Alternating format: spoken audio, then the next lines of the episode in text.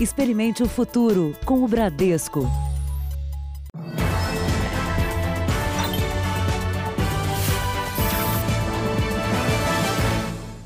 Boa noite. Boa noite. O Departamento de Homicídios de São Paulo já sabe quem é o segundo suspeito de envolvimento na morte do jovem Guilherme, de 15 anos. Ele seria um ex-policial militar e pode ser preso a qualquer momento. Os policiais estão neste momento em busca do segundo suspeito de matar Guilherme Silva Guedes, de 15 anos. O Departamento de Homicídios não tem dúvida de que chegou a identificação deste homem que aparece na viela minutos depois do desaparecimento do jovem. O suspeito seria um ex-policial militar. Não, não pedi uma prisão ainda porque a gente só tem até agora o prenome. E mas pelo que consta, não é, a gente acha que é ex-PM. Ele teria sido coautor do crime junto do sargento Adriano Fernandes de Campos, preso há dois dias. O sargento prestava serviços de segurança neste galpão, que foi furtado na mesma noite.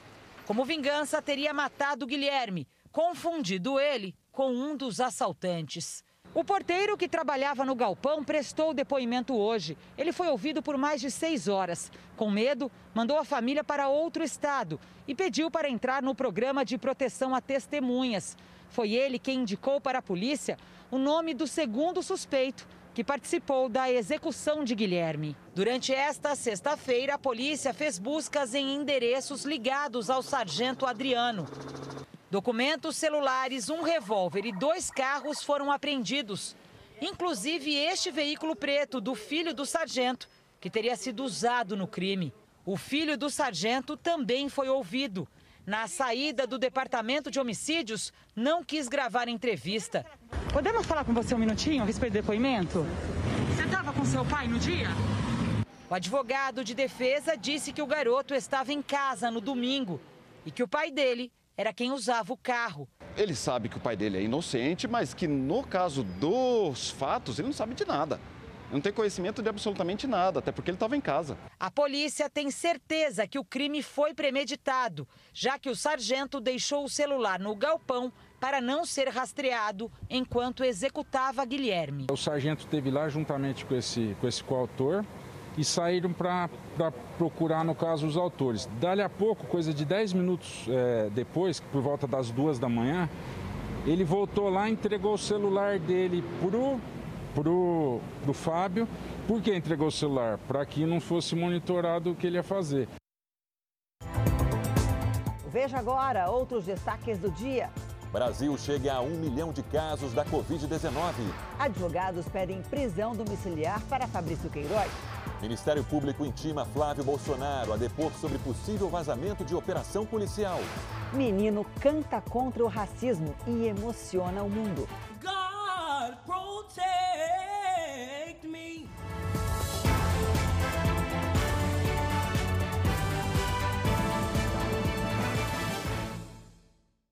Oferecimento Bradesco, reconhecendo e incentivando nossa gente guerreira.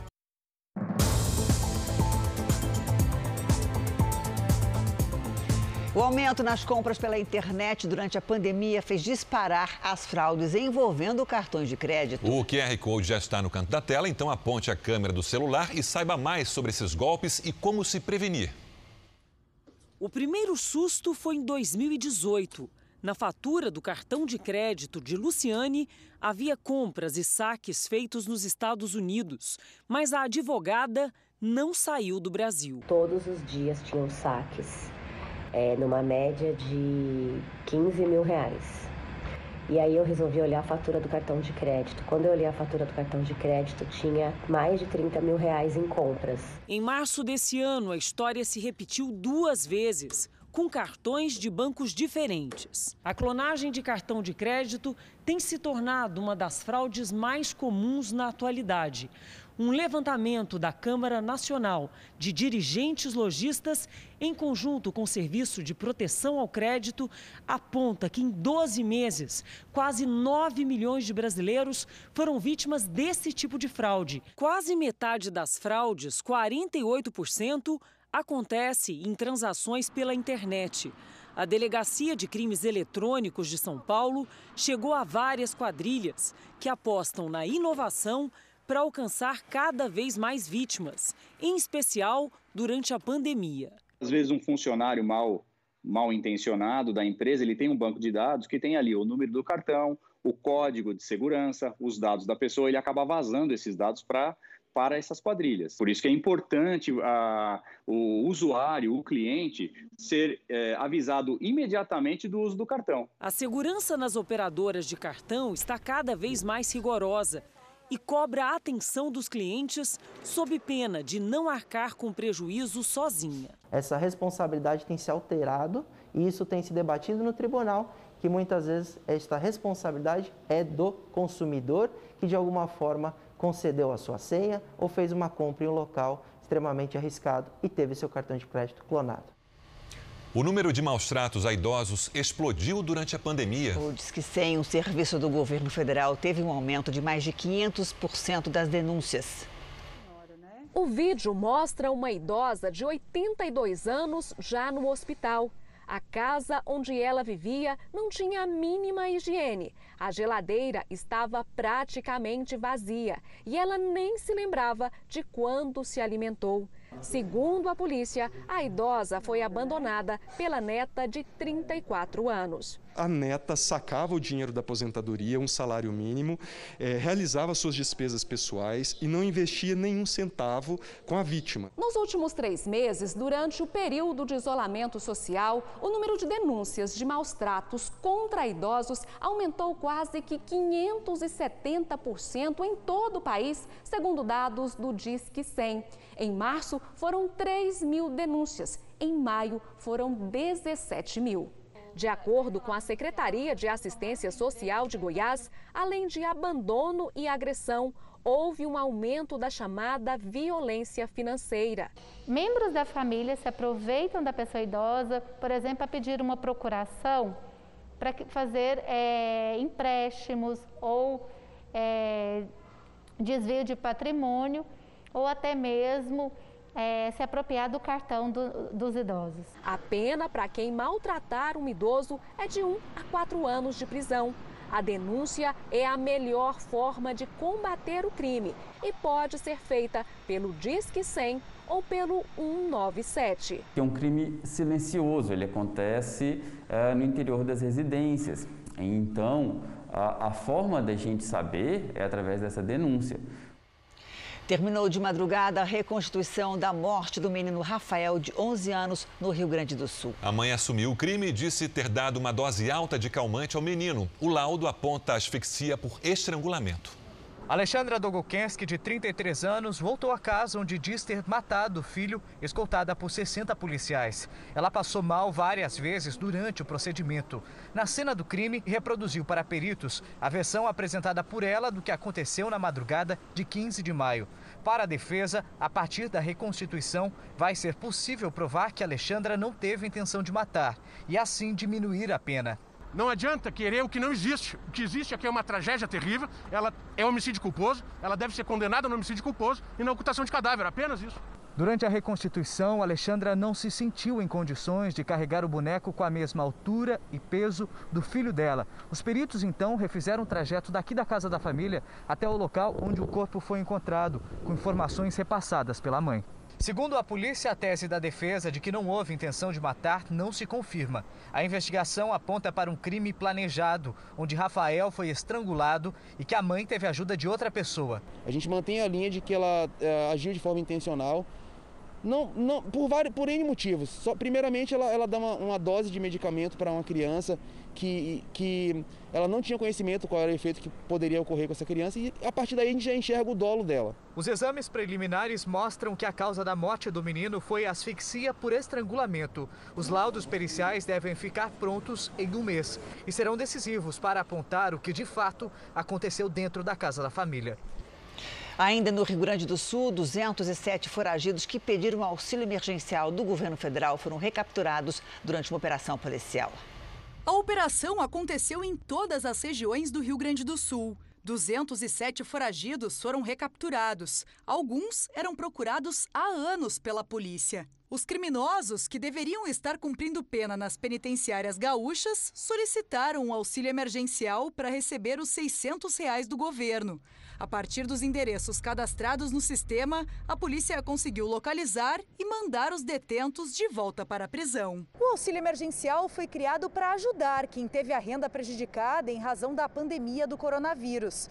Mas um levantamento feito pela Controladoria Geral da União apontou que 27 mil foragidos da Justiça em todo o país tiveram o benefício aprovado. Só aqui no Rio Grande do Sul são mais de 800. E o próximo passo será informar esses nomes à Polícia Federal para que a Polícia Federal possa, então, investigar. Nós estamos recapturando esses presos que, dentro de uma listagem da Controladoria Geral da União, receberam, pelo menos solicitaram, o auxílio emergencial. No Espírito Santo, um guarda municipal e a mulher foram presos depois do agente fazer vários disparos. Um vizinho foi atingido. Um mecânico que consertava o veículo na rua cai, atingido por uma bala. Duas pessoas que estavam perto do local saem correndo.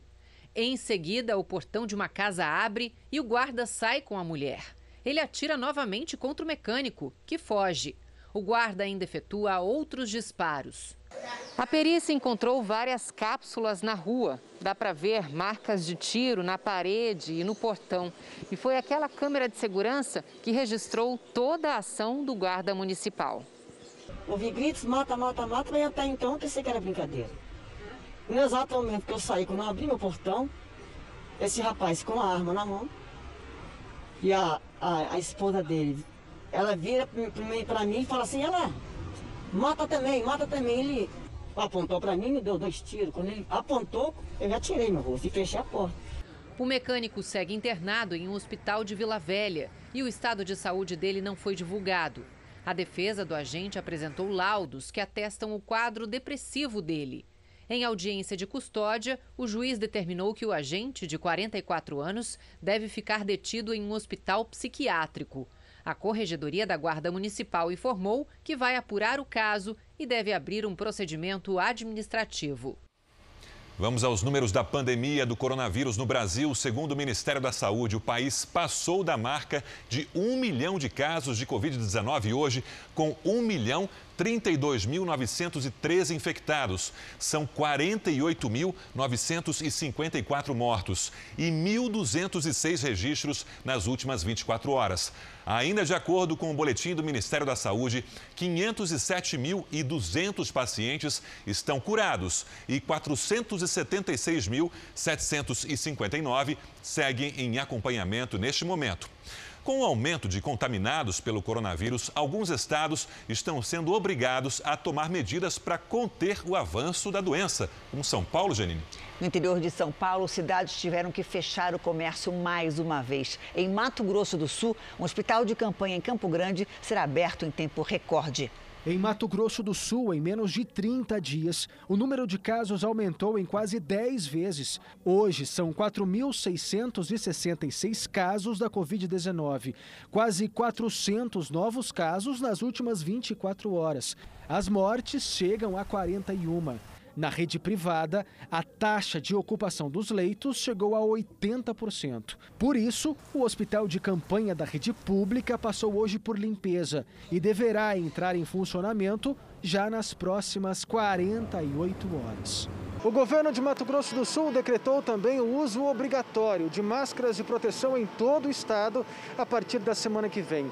Aqui na capital, Campo Grande, a pedido do Ministério Público, a exigência, antes necessária apenas no transporte coletivo, começou a valer hoje. Tudo que vem para prevenir, acho que, é, que, que vale a pena. Não custa nada, né? Em São Paulo, regiões do estado que haviam começado a reabertura do comércio tiveram que voltar atrás. Em Marília e Registro, só os serviços essenciais poderão funcionar a partir da semana que vem. Eu vejo famílias inteiras, muitas pessoas de grupo de riscos andando juntas, às vezes até sem máscaras, finais de semana muitas festas.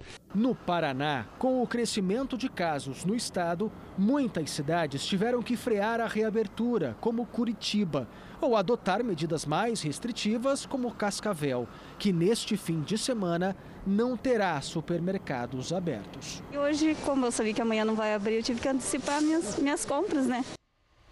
E na capital paulista, depois de determinar que passageiros só poderiam circular sentados nos ônibus, a prefeitura voltou atrás. Diz que consultou a vigilância sanitária e que a posição em que o passageiro é transportado não é o mais importante, e sim o distanciamento, uso de máscaras e álcool em gel. Com isso, determinou as empresas que evitem a superlotação. O Rio Grande do Norte tem números crescentes da Covid-19 e as unidades de pronto atendimento estão superlotadas. O estoque de medicamentos para intubação só dura até este fim de semana. Na região metropolitana de Natal, há uma maior pressão por leitos. As unidades de pronto atendimento da capital estão operando com o dobro da capacidade. Pacientes graves precisam ser transferidos para leitos de UTI, mas não existem vagas. A ocupação em todo o estado chega a 95%. Em Natal, em Mossoró, a situação é mais crítica, 100% dos leitos ocupados e a fila de espera é grande. São 82 pacientes aguardando por uma vaga. O governo solicitou vagas nos hospitais privados, mas até agora só um hospital demonstrou interesse e com apenas sete leitos. As demais unidades privadas estão sobrecarregadas. Prontos socorros funcionam em períodos alternados para dar conta da demanda. Outra preocupação é em relação aos insumos. Falta de medicamentos básicos, como relaxantes musculares, usados no momento da intubação. Ele ajuda muito, não só para intubar, como manter o paciente sob respiração artificial. Por isso que ele é imprescindível e por isso nós estamos numa força-tarefa para viabilizar a compra dele. Por conta do aumento no número de casos do coronavírus, o prefeito de Belo Horizonte decidiu não ampliar a abertura do comércio na cidade. A prefeitura decidiu não avançar para a terceira fase da flexibilização que garantiria a abertura de bares, restaurantes e academias na capital mineira. As lojas que estão abertas continuam funcionando, mas o fechamento total da economia não está descartado. Segundo dados da prefeitura, desde o começo da segunda fase da flexibilização, há 11 dias, a ocupação de UTIs para pacientes da Covid-19 passou de 40% para 74%. Três vacinas que estão sendo desenvolvidas na China tiveram a fase 2 concluída. O próximo passo é testar em larga escala. No total, as autoridades chinesas afirmam que cinco vacinas estão sendo produzidas no país. Três delas seguem para a próxima fase, que vai realizar testes clínicos em um número maior de voluntários. O objetivo é coletar dados que possam assegurar a taxa de proteção das vacinas. Nos Estados Unidos, uma pesquisa mostrou que a vacina tríplice viral, que protege contra sarampo, cachumbo e rubéola, pode prevenir inflamações pulmonares causadas pela Covid-19. Um estudo da Universidade de São Paulo consegue identificar insuficiência respiratória pela voz. A pesquisa deve ajudar no diagnóstico da Covid-19. A reportagem está no r7.com. A defesa de Fabrício Queiroz tenta na justiça que ele deixe a prisão por causa do tratamento contra o câncer. Queiroz é investigado por movimentações financeiras suspeitas realizadas quando trabalhava na Assembleia Legislativa do Rio de Janeiro. Uma advogada da equipe de defesa de Fabrício Queiroz esteve no complexo de Jericinó, na zona oeste do Rio, onde ele está preso desde ontem. O ex-assessor passou a noite numa cela de 6 metros quadrados. No espaço, apenas uma cama, um chuveiro, um vaso sanitário e uma pia. Queiroz ficará isolado por 14 dias. Procedimento padrão devido à pandemia do coronavírus. A defesa de Queiroz entrou com pedido de habeas corpus para que ele saia daqui para cumprir prisão domiciliar. A saúde do ex-assessor é um dos motivos alegados, já que ele se encontra ainda em tratamento contra um câncer. Hoje, ele precisou ser atendido por médicos depois de uma crise de pressão alta. Os advogados pretendiam que Queiroz fosse para o Batalhão Especial Prisional da PM, na região metropolitana do Rio mas uma caderneta com anotações anexada à denúncia do Ministério Público foi determinante para que isso não acontecesse. Nela estariam nomes de pessoas que poderiam ajudá-lo depois de preso. A permanência em Bangu evitaria possíveis privilégios. Queiroz foi preso ontem em Atibaia, no interior de São Paulo. Ele estava em uma casa que pertence a Frederico Wassef, advogado da família Bolsonaro. O Wassef ainda não falou sobre o assunto. O ex-assessor é investigado num suposto esquema de rachadinha na Assembleia Legislativa do Rio, quando os servidores devolvem parte do salário. Ele trabalhava para o então deputado estadual Flávio Bolsonaro filho do presidente Bolsonaro e hoje senador. A data para Queiroz ser ouvido pela justiça ainda não foi definida. A mulher dele, Márcia Aguiar, também teve a prisão decretada, mas está foragida. Tentamos contato com o advogado de Márcia Aguiar, mulher de Fabrício Queiroz, mas ele não retornou às nossas ligações. O Ministério Público Federal no Rio de Janeiro intimou o senador Flávio Bolsonaro a prestar depoimento na investigação que apura supostos vazamentos da Polícia Federal na Operação Furna da Onça. Boa noite para você, Pedro Paulo Filho. E esse depoimento já tem data marcada? Oi, Janine, boa noite para você, boa noite a todos. Olha, o senador terá 30 dias a partir do recebimento da intimação para agendar o depoimento. Segundo o empresário Paulo Marinho, Flávio Bolsonaro teria sido avisado previamente sobre a Operação Furna da Onça, que em 2018 investigou um esquema de corrupção na Assembleia Legislativa do Rio. Flávio Bolsonaro, na época deputado estadual, não era investigado, mas a busca de informações e provas revelou movimentações atípicas nas contas do ex-assessor dele, Fabrício Queiroz. Procurada, a assessoria do senador Flávio Bolsonaro não se pronunciou. Do Rio de Janeiro, Pedro Paulo Filho. Obrigada, Pedro Paulo. Veja agora os destaques do Domingo Espetacular. Exclusivo. Uma jovem assassinada numa festa de Réveillon, na Colômbia. O homem condenado pelo crime desaparece e deixa a polícia e a família da vítima sem pistas por mais de duas décadas. 26 anos depois, o assassino reaparece no Brasil. Casado, com filhos. Como ele passou quase três décadas morando aqui sem levantar suspeita. Como ele foi descoberto. A família brasileira que só descobriu agora toda a verdade. E a entrevista com o pai da vítima, que esperou todo esse tempo para ver o assassino da filha atrás das grades. É no Domingo Espetacular, depois da Hora do Faro. Ainda nessa edição, menina sai para encontrar conhecido pela internet e é encontrada a 600 quilômetros de casa. E também, polícia já identificou um suspeito da chacina numa oficina em São Paulo.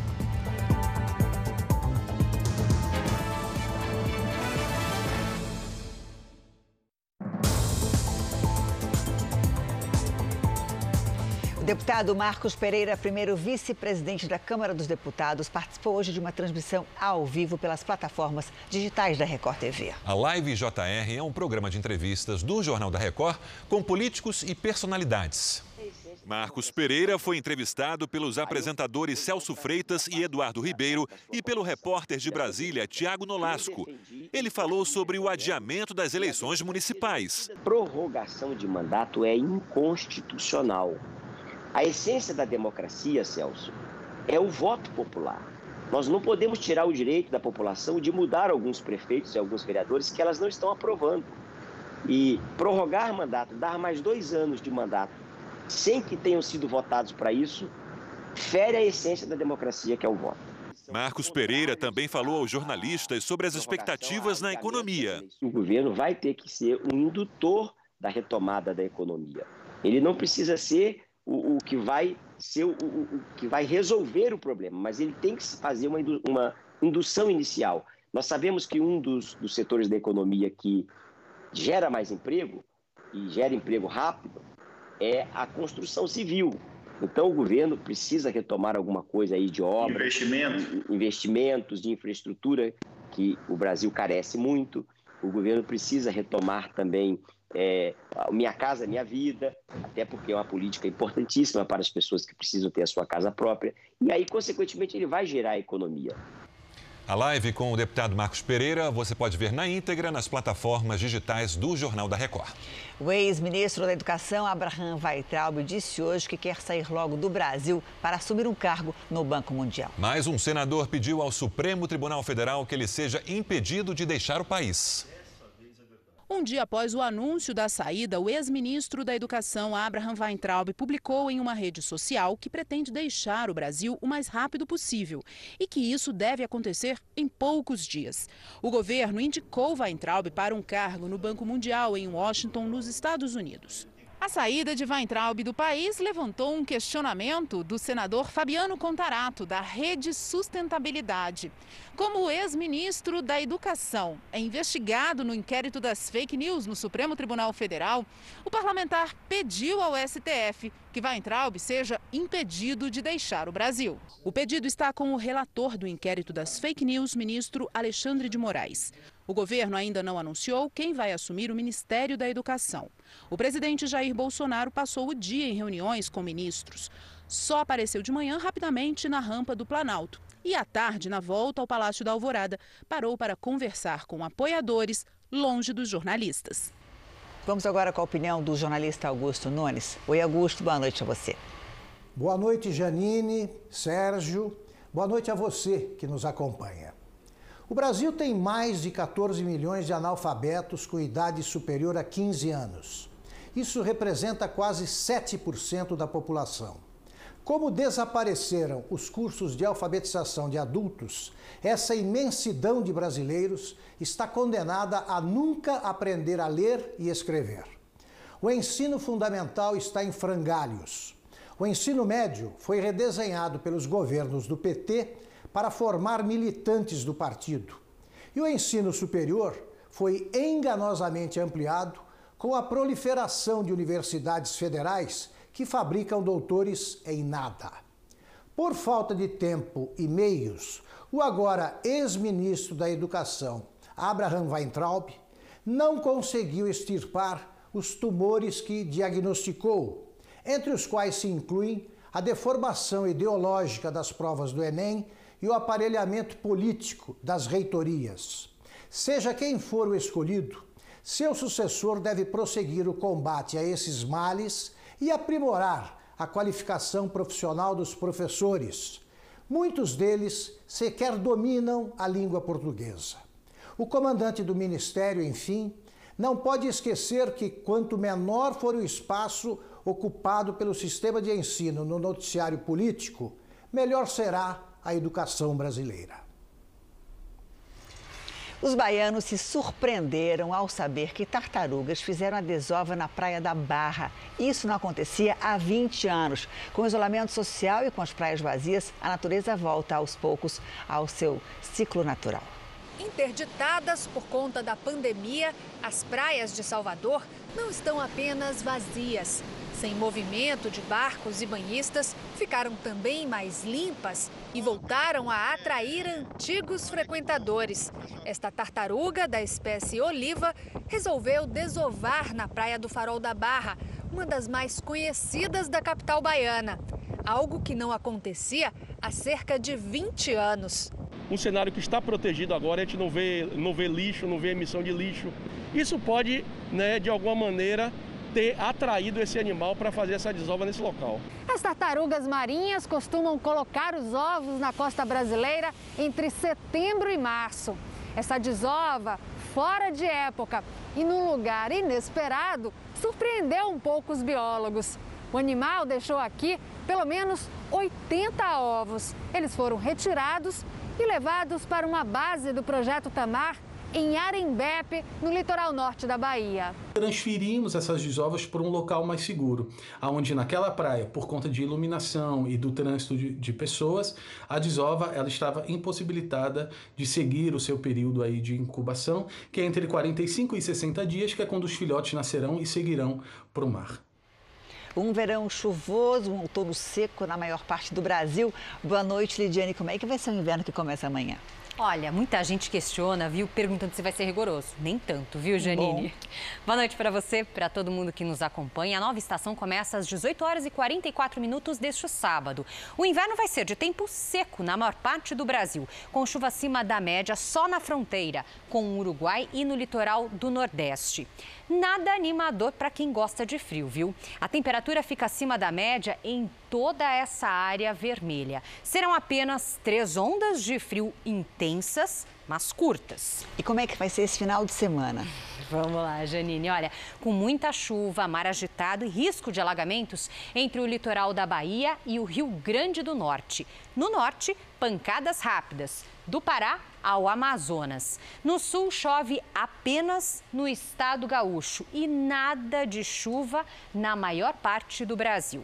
No centro-oeste, a baixa umidade do ar vai aumentar e muito o risco de queimadas. Em Porto Alegre, amanhã, máxima de 26. No Rio de Janeiro, faz 28. Em Cuiabá, 35 e 33. Em Teresina, Palmas e Boa Vista. Em São Paulo, 26 graus tanto no sábado quanto no domingo. Bom inverno. Nem parece inverno com essa temperatura alta. É, é Obrigada. Bom fim de semana para você, Lidia. Obrigada, Janine. Em Minas Gerais, a polícia prendeu um suspeito de fraudar empréstimos bancários. Ele falsificava documentos de micro e pequenas empresas, alegando dificuldade financeira com a pandemia e pode ter causado um prejuízo de 24 milhões de reais.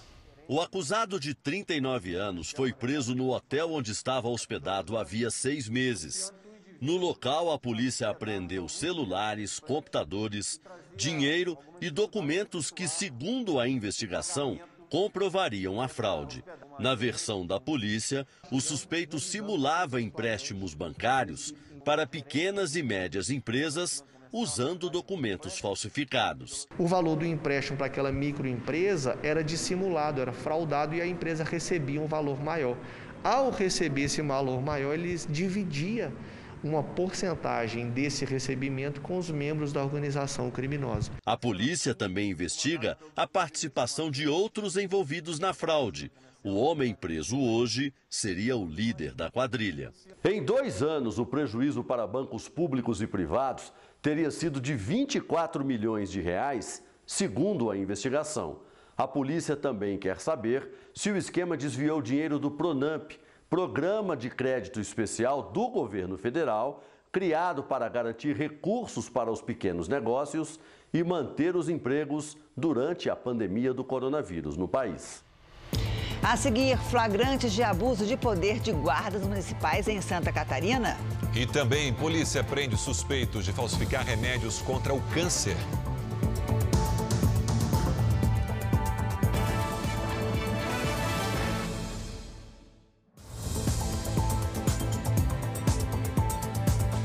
Ministro Alexandre de Moraes, do Supremo Tribunal Federal, prorrogou por mais cinco dias a prisão temporária de Sara Geromini, que também é conhecida como Sara Winter.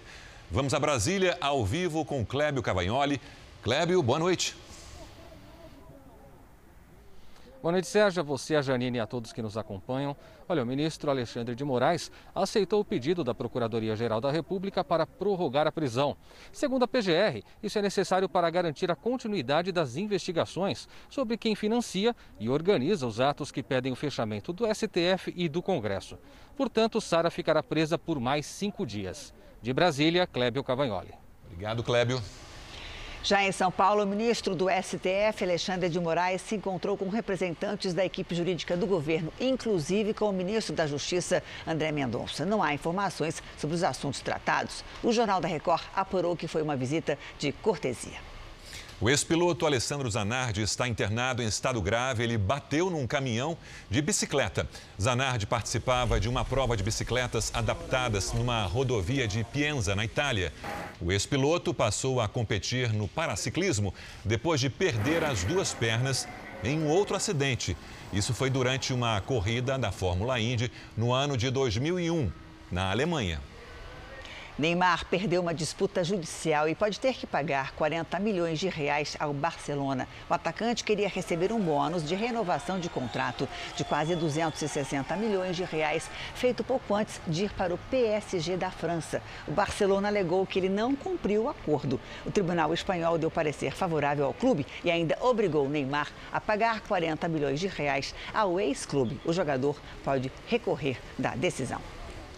Uma jovem de 20 anos pode responder por homicídio depois de ter sido flagrada jogando um saco de lixo da janela do apartamento. No saco havia um recém-nascido. As imagens mostram o saco de lixo caindo do segundo andar de um prédio. Minutos depois, a jovem, com o filho de um ano no colo, arrasta o saco até a lixeira. Dentro estava o recém-nascido, um menino encontrado sem vida por uma funcionária. A mãe tem 20 anos e foi presa em flagrante. Ela tinha acabado de dar à luz no banheiro do apartamento. Aqui no hospital, onde continua internada, contou à polícia que não sabia que estava grávida e, após o parto, ficou com medo da reação da mãe. A jovem confessou que jogou o filho recém-nascido no lixo, mas disse que não sabe se ele nasceu vivo. Conversei com a médica legista que fez a avaliação no bebê e ela que deu essa informação de que a criança teria vindo a óbito por asfixia e que a criança de fato nasceu viva e tinha mais de 38 semanas de gestação. A delegada ainda aguarda laudos da perícia para entender o que causou a asfixia. Hoje à tarde, a Justiça de Praia Grande concedeu alvará de soltura à jovem. Assim que tiver alta, ela sairá do hospital e responderá ao crime em liberdade. A polícia pediu que ela passe por um exame psiquiátrico. A polícia já sabe quem é um dos suspeitos de executarem quatro pessoas em São Paulo. Dois sócios de uma funilaria e dois funcionários. O carro já estava em fase de acabamento. Em poucos dias, Jairo e Antônio Carlos iam entregar este e outros veículos que chegavam sem parar. A gente vinha aqui no final de semana, eles estavam trabalhando, de domingo eles estavam trabalhando e até altas horas da noite. Depois das 8 horas, 10 horas da noite, eles estavam ali trabalhando. O vizinho se surpreendeu ao ver a frente da loja, na zona leste de São Paulo, vazia na última terça-feira. Depois, soube que os donos da funilaria e mais dois funcionários tinham sido encontrados mortos. Para a polícia, foi uma execução. O único objeto levado da oficina foi um celular. Era com ele que se acessavam as imagens das câmeras de segurança. Mas a polícia conseguiu recuperar as gravações do circuito interno. Dois é, participaram das execuções e teria um terceiro que seria o mandante. Segundo o delegado, o alvo eram os sócios da funilaria.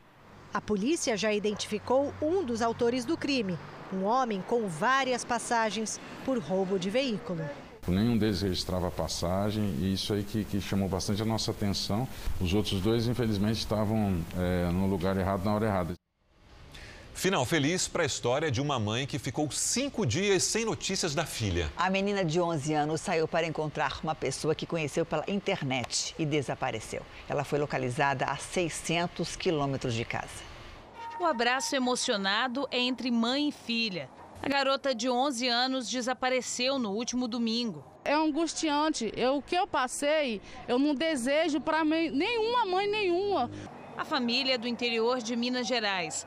Nos últimos dias, a mãe gravou vídeos de apelo. Por favor, entre em contato comigo, porque eu tô desesperada. Eu já nem sei mais o que eu vou fazer. E começou a seguir pistas para descobrir o paradeiro da filha. Essas imagens mostram a menina pedindo carona para caminhoneiros. Nesse outro flagrante, ela aparece trocando de veículo. A garota saiu de Governador Valadares e queria chegar em Campo Grande, capital do Mato Grosso do Sul, mas foi parar bem longe de lá. Chegou ao bairro de Campo Grande, na cidade do Rio de Janeiro. Aqui passou os dias nessa estação de ônibus, ao lado de moradores de rua. E foi um deles que chamou a polícia. Chamei pelo nome dela, ela começou a chorar, entendeu? Ela meio que chorou, não acreditou. Aí eu falei, fica tranquila que a gente vai fazer contato com a sua família e tudo vai ficar bem. A garota foi encaminhada à delegacia para prestar depoimento e fazer exame de corpo de delito.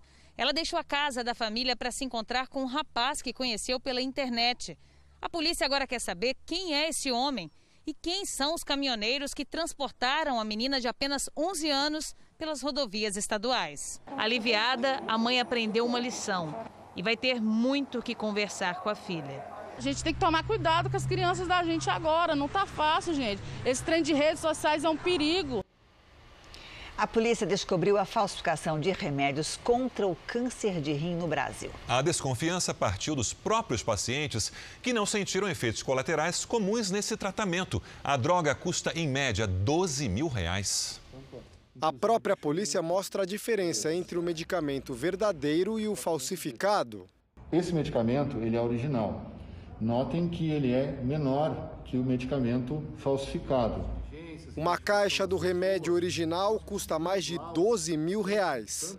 A polícia do Rio Grande do Sul descobriu a fraude. Se não era o remédio, tinha o que em cada cápsula daquela? Havia apenas um, é, um composto de vitamina B. A investigação para chegar aos fabricantes do remédio falsificado começou há mais de dois anos. O alerta foi dado por uma paciente que encontrou erros de português na caixa do medicamento, bula com rasura e frasco raspado. E o principal, ela se surpreendeu porque não sentiu os efeitos colaterais comuns nesse tipo de tratamento. O sunitinib é uma droga de primeira linha no combate ao câncer de rim. Dobra o tempo de sobrevida do paciente em comparação a remédios mais antigos. Pacientes que tomaram remédio falso tiveram parte do tratamento comprometida. Pelo menos seis pessoas estariam envolvidas na falsificação do medicamento, um crime hediondo. Cinco delas estão presas em São Paulo. O esquema pode ser ainda maior porque o remédio falso teria sido vendido para outros dez estados. Quando receber um alerta no celular, procure ajuda para confirmar a informação. Nesse período de pandemia, o compartilhamento de notícias falsas aumentou e muito. E isso tem provocado tensão em muita gente. A foto mostra dois homens com uniformes de uma empresa. Em uma postagem de rede social, a imagem é acompanhada por um alerta. O texto diz que os dois estariam passando de casa em casa em Ribeirão Pires, na Grande São Paulo dizendo fazer testes de Covid-19. Mas seriam assaltantes. Não é verdade. A foto foi tirada em outra cidade paulista, Tanabi, dois anos atrás. E eles são técnicos que prestam serviço para uma distribuidora de energia, como a empresa explica. Parece que são funcionários que prestam serviço para a empresa, terceirizados, para serviço de leitura de medidores. De qualquer forma, se o cliente tiver alguma dúvida, a recomendação é sempre utilizar os canais oficiais da empresa para confirmar as informações. Essa postagem que mostramos já havia sido compartilhada 450 vezes. E assim, com a história sendo vista pelos seguidores de cada perfil que a repassou, a informação falsa já chegou a milhares de pessoas. E não é só isso. A mesma foto já foi usada em outros boatos sempre mostrando os dois trabalhadores como se fossem criminosos. E tem uma outra história parecida que circulou na internet. Estes dois homens também eram funcionários de uma empresa que presta serviço a uma distribuidora de energia. Esperavam para entrar em um condomínio quando a imagem foi gravada pela câmera de segurança. O vídeo acabou compartilhado em um aplicativo de mensagens, com um texto dizendo que teriam chegado num carro roubado da empresa e que seriam de uma quadrilha de assaltantes. O advogado deles diz como foram afetados pela história falsa que viralizou. Um deles, a esposa grávida, teve complicação na gravidez por conta das ameaças que eles sofriam. O outro teve que mudar de onde morava por conta de ameaças. Eles tiveram que cumprir algumas ordens de serviço e tiveram que mostrar o BO para mostrar que eles não eram ladrões. O advogado vai processar o condomínio com um pedido de indenização aos clientes e faz um alerta para quem compartilha fake news. Pode ter uma calúnia, uma difamação, uma injúria, e a pessoa simplesmente está disseminando uma informação que pode ser prejudicial à vida de uma outra pessoa e à sua própria família. Em Santa Catarina, guardas municipais são acusados de agredir um homem que já estava imobilizado. E esse foi o segundo caso gravado em vídeo só essa semana no estado. As imagens da câmera de segurança mostram um carro entrando numa garagem em Tubarão, no sul de Santa Catarina. Um guarda municipal armado obriga o motorista a sair do veículo. O homem discute com os agentes. Ele é dominado e cercado por pelo menos cinco guardas municipais. Um dos guardas agride o homem que já está imobilizado com golpes de cacetete. O outro dá chutes na cabeça. Segundo os agentes, o motorista teria estacionado em local proibido.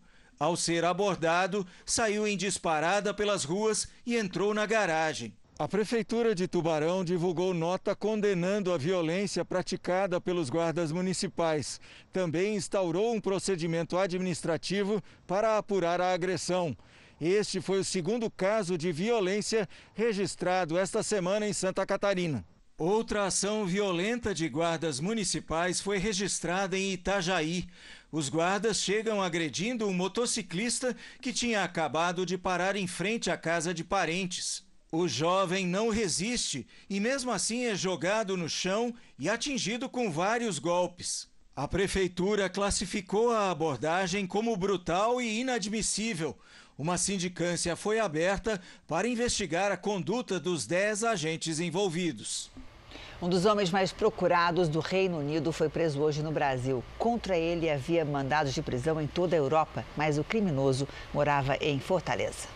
Era neste condomínio de luxo, perto de uma das praias mais famosas do Ceará, a do Mucuripe, em Fortaleza, que o britânico de 42 anos se escondia desde janeiro. Nesta sexta-feira, James White foi surpreendido por agentes da Polícia Federal. Um trabalho em cooperação com a polícia escocesa. Ele estava com uma namorada, uma brasileira, e um amigo dessa brasileira. No momento da abordagem, se identificou como sendo com outro nome, com um passaporte da República do Suriname. Só que nós já tínhamos as fotografias e com isso nós só, só ele foi preso. James White era procurado por suposto envolvimento em diversos crimes. O mandado de prisão preventiva para a extradição foi autorizado pelo Supremo Tribunal Federal após ação da Interpol aqui no Brasil. No Reino Unido, James White vai responder por homicídio, sequestro, tráfico de drogas, lavagem de dinheiro, formação de quadrilha e tráfico de armas e explosivos. Em outubro do ano passado, a polícia escocesa chegou a oferecer uma recompensa de 6.500 euros, quase 39 mil reais, por informações que levassem ao paradeiro dele. Os Estados Unidos relembraram hoje o fim da escravidão. A data não é feriado nacional, mas ganhou força este ano com a morte de George Floyd e dos protestos contra o racismo. O principal parque de Atlanta, na Geórgia, ficou lotado. Nas ruas, a frase Vidas Negras Importam. Em Galveston, no Texas, a reprodução do gesto histórico do dia 19 de junho. A apresentação do documento que tinha acabado com a escravidão no país dois anos antes mas que os escravos do Texas ainda não conheciam. A cena aconteceu há 150 anos e marca o ponto final da escravidão na história americana. A data virou feriado em algumas cidades. Aqui em Nova York, o prefeito Bill de Blasio anunciou que a partir do ano que vem, o 19 de junho, vai fazer parte do calendário oficial da cidade será um incentivo a mais para as escolas discutirem com os alunos a história da escravidão no país e suas consequências. De Nova York a Califórnia, o dia foi celebrado com passeatas, música e reverência. Na capital, Washington, atletas dos dois times de basquete da cidade caminharam juntos até o memorial do líder do movimento de direitos civis, Martin Luther King, exigindo justiça racial. E agora, ao vivo de Nova York, a correspondente Heloísa Vilela tem informações sobre as investigações de casos de abuso da polícia contra negros. O mais recente há uma semana. Heloísa, boa noite. Que caso foi esse? Boa noite, Sérgio. Olha, o policial que matou Rayshard Brooks em Atlanta na sexta-feira passada foi preso hoje. Na semana que vem, um juiz vai decidir se ele deve ou não ter direito à fiança. Um outro policial de Louisville, no Kentucky, foi demitido. Ele participou de uma batida no dia 13 de março que resultou na morte da jovem Breonna Taylor. Três policiais entraram na casa dela sem bater na porta.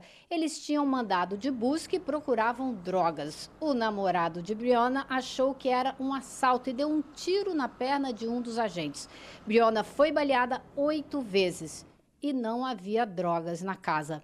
Hoje, o governo do Kentucky proibiu a emissão desse tipo de mandado que permite à polícia invadir a casa de alguém sem bater na porta antes. Sérgio? Janine? Obrigado, Luísa. E ainda nos Estados Unidos, um garoto de 12 anos assinou um contrato com uma gravadora americana depois que um vídeo dele cantando viralizou na internet. I'm a young black man doing all that I can to stand a publicação teve mais de 3 milhões de curtidas e recebeu elogios de celebridades. A música interpretada por Kidron Bryan é I Just Wanna Live, que significa Eu Só Quero Viver. Ela foi composta pela mãe do garoto um dia depois da morte de George Floyd. I just wanna live. God protect me. I just wanna live. I just wanna live. Que voz e que interpretação. Incrível. O Jornal da Record termina aqui. A edição de hoje na íntegra e também a nossa versão em podcast estão no Play Plus e em todas as nossas plataformas digitais. E à meia-noite e meia tem mais Jornal da Record. Fica agora com a novela Apocalipse. Boa noite a você. Se cuida, tá? Bom fim de semana. Boa noite. A gente se vê no domingo no Câmera Record. Até lá.